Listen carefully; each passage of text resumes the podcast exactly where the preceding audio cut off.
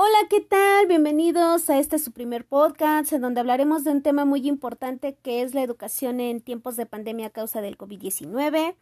Estarán participando más adelante mis compañeros Álvarez de la Cruz Brenda, Ayala Tabuada Tania, Arzate Trejo Raquel, Ramírez Jiménez José Iván y una servidora, María Laura Hernández Aguilar, quienes nos estarán hablando de diversos temas para entender mejor esta problemática.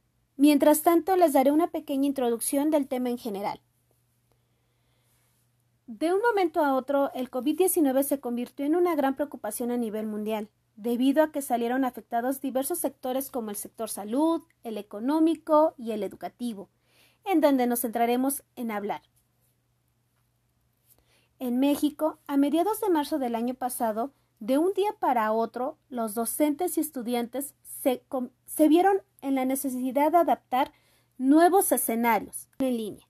Y sin previo aviso, más de 10 millones de alumnos y personal docentes se encontraban en sus casas implementando un modelo educativo a distancia.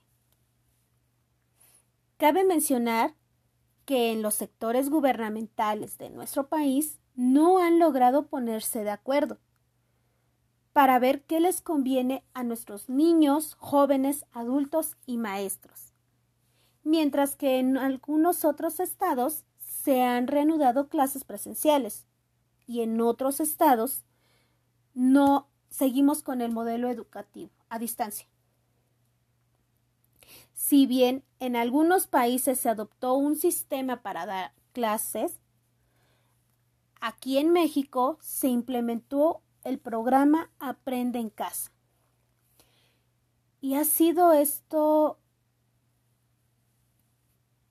una problemática que ha traído mucho la desigualdad social, la falta y las fallas del Internet, el estrés, la depresión y la carga académica en los alumnos. Ha provocado que no entendamos lo que se nos transmite por televisión así como el exponernos a tomar clases presenciales clandestinas. Han aumentado la deserción escolar, los papás hemos tenido que influir como maestros, etc. Cabe mencionar que no solo han habido cosas malas, también han habido cosas positivas y que han beneficiado mucho a la comunidad estudiantil, pero esos son temas que abordaremos más adelante.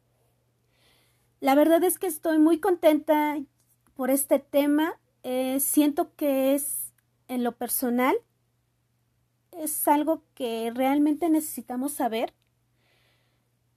¿Cómo nos ha afectado como estudiantes, padres, maestros, alumnos. Y pues yo ya quiero que empiece.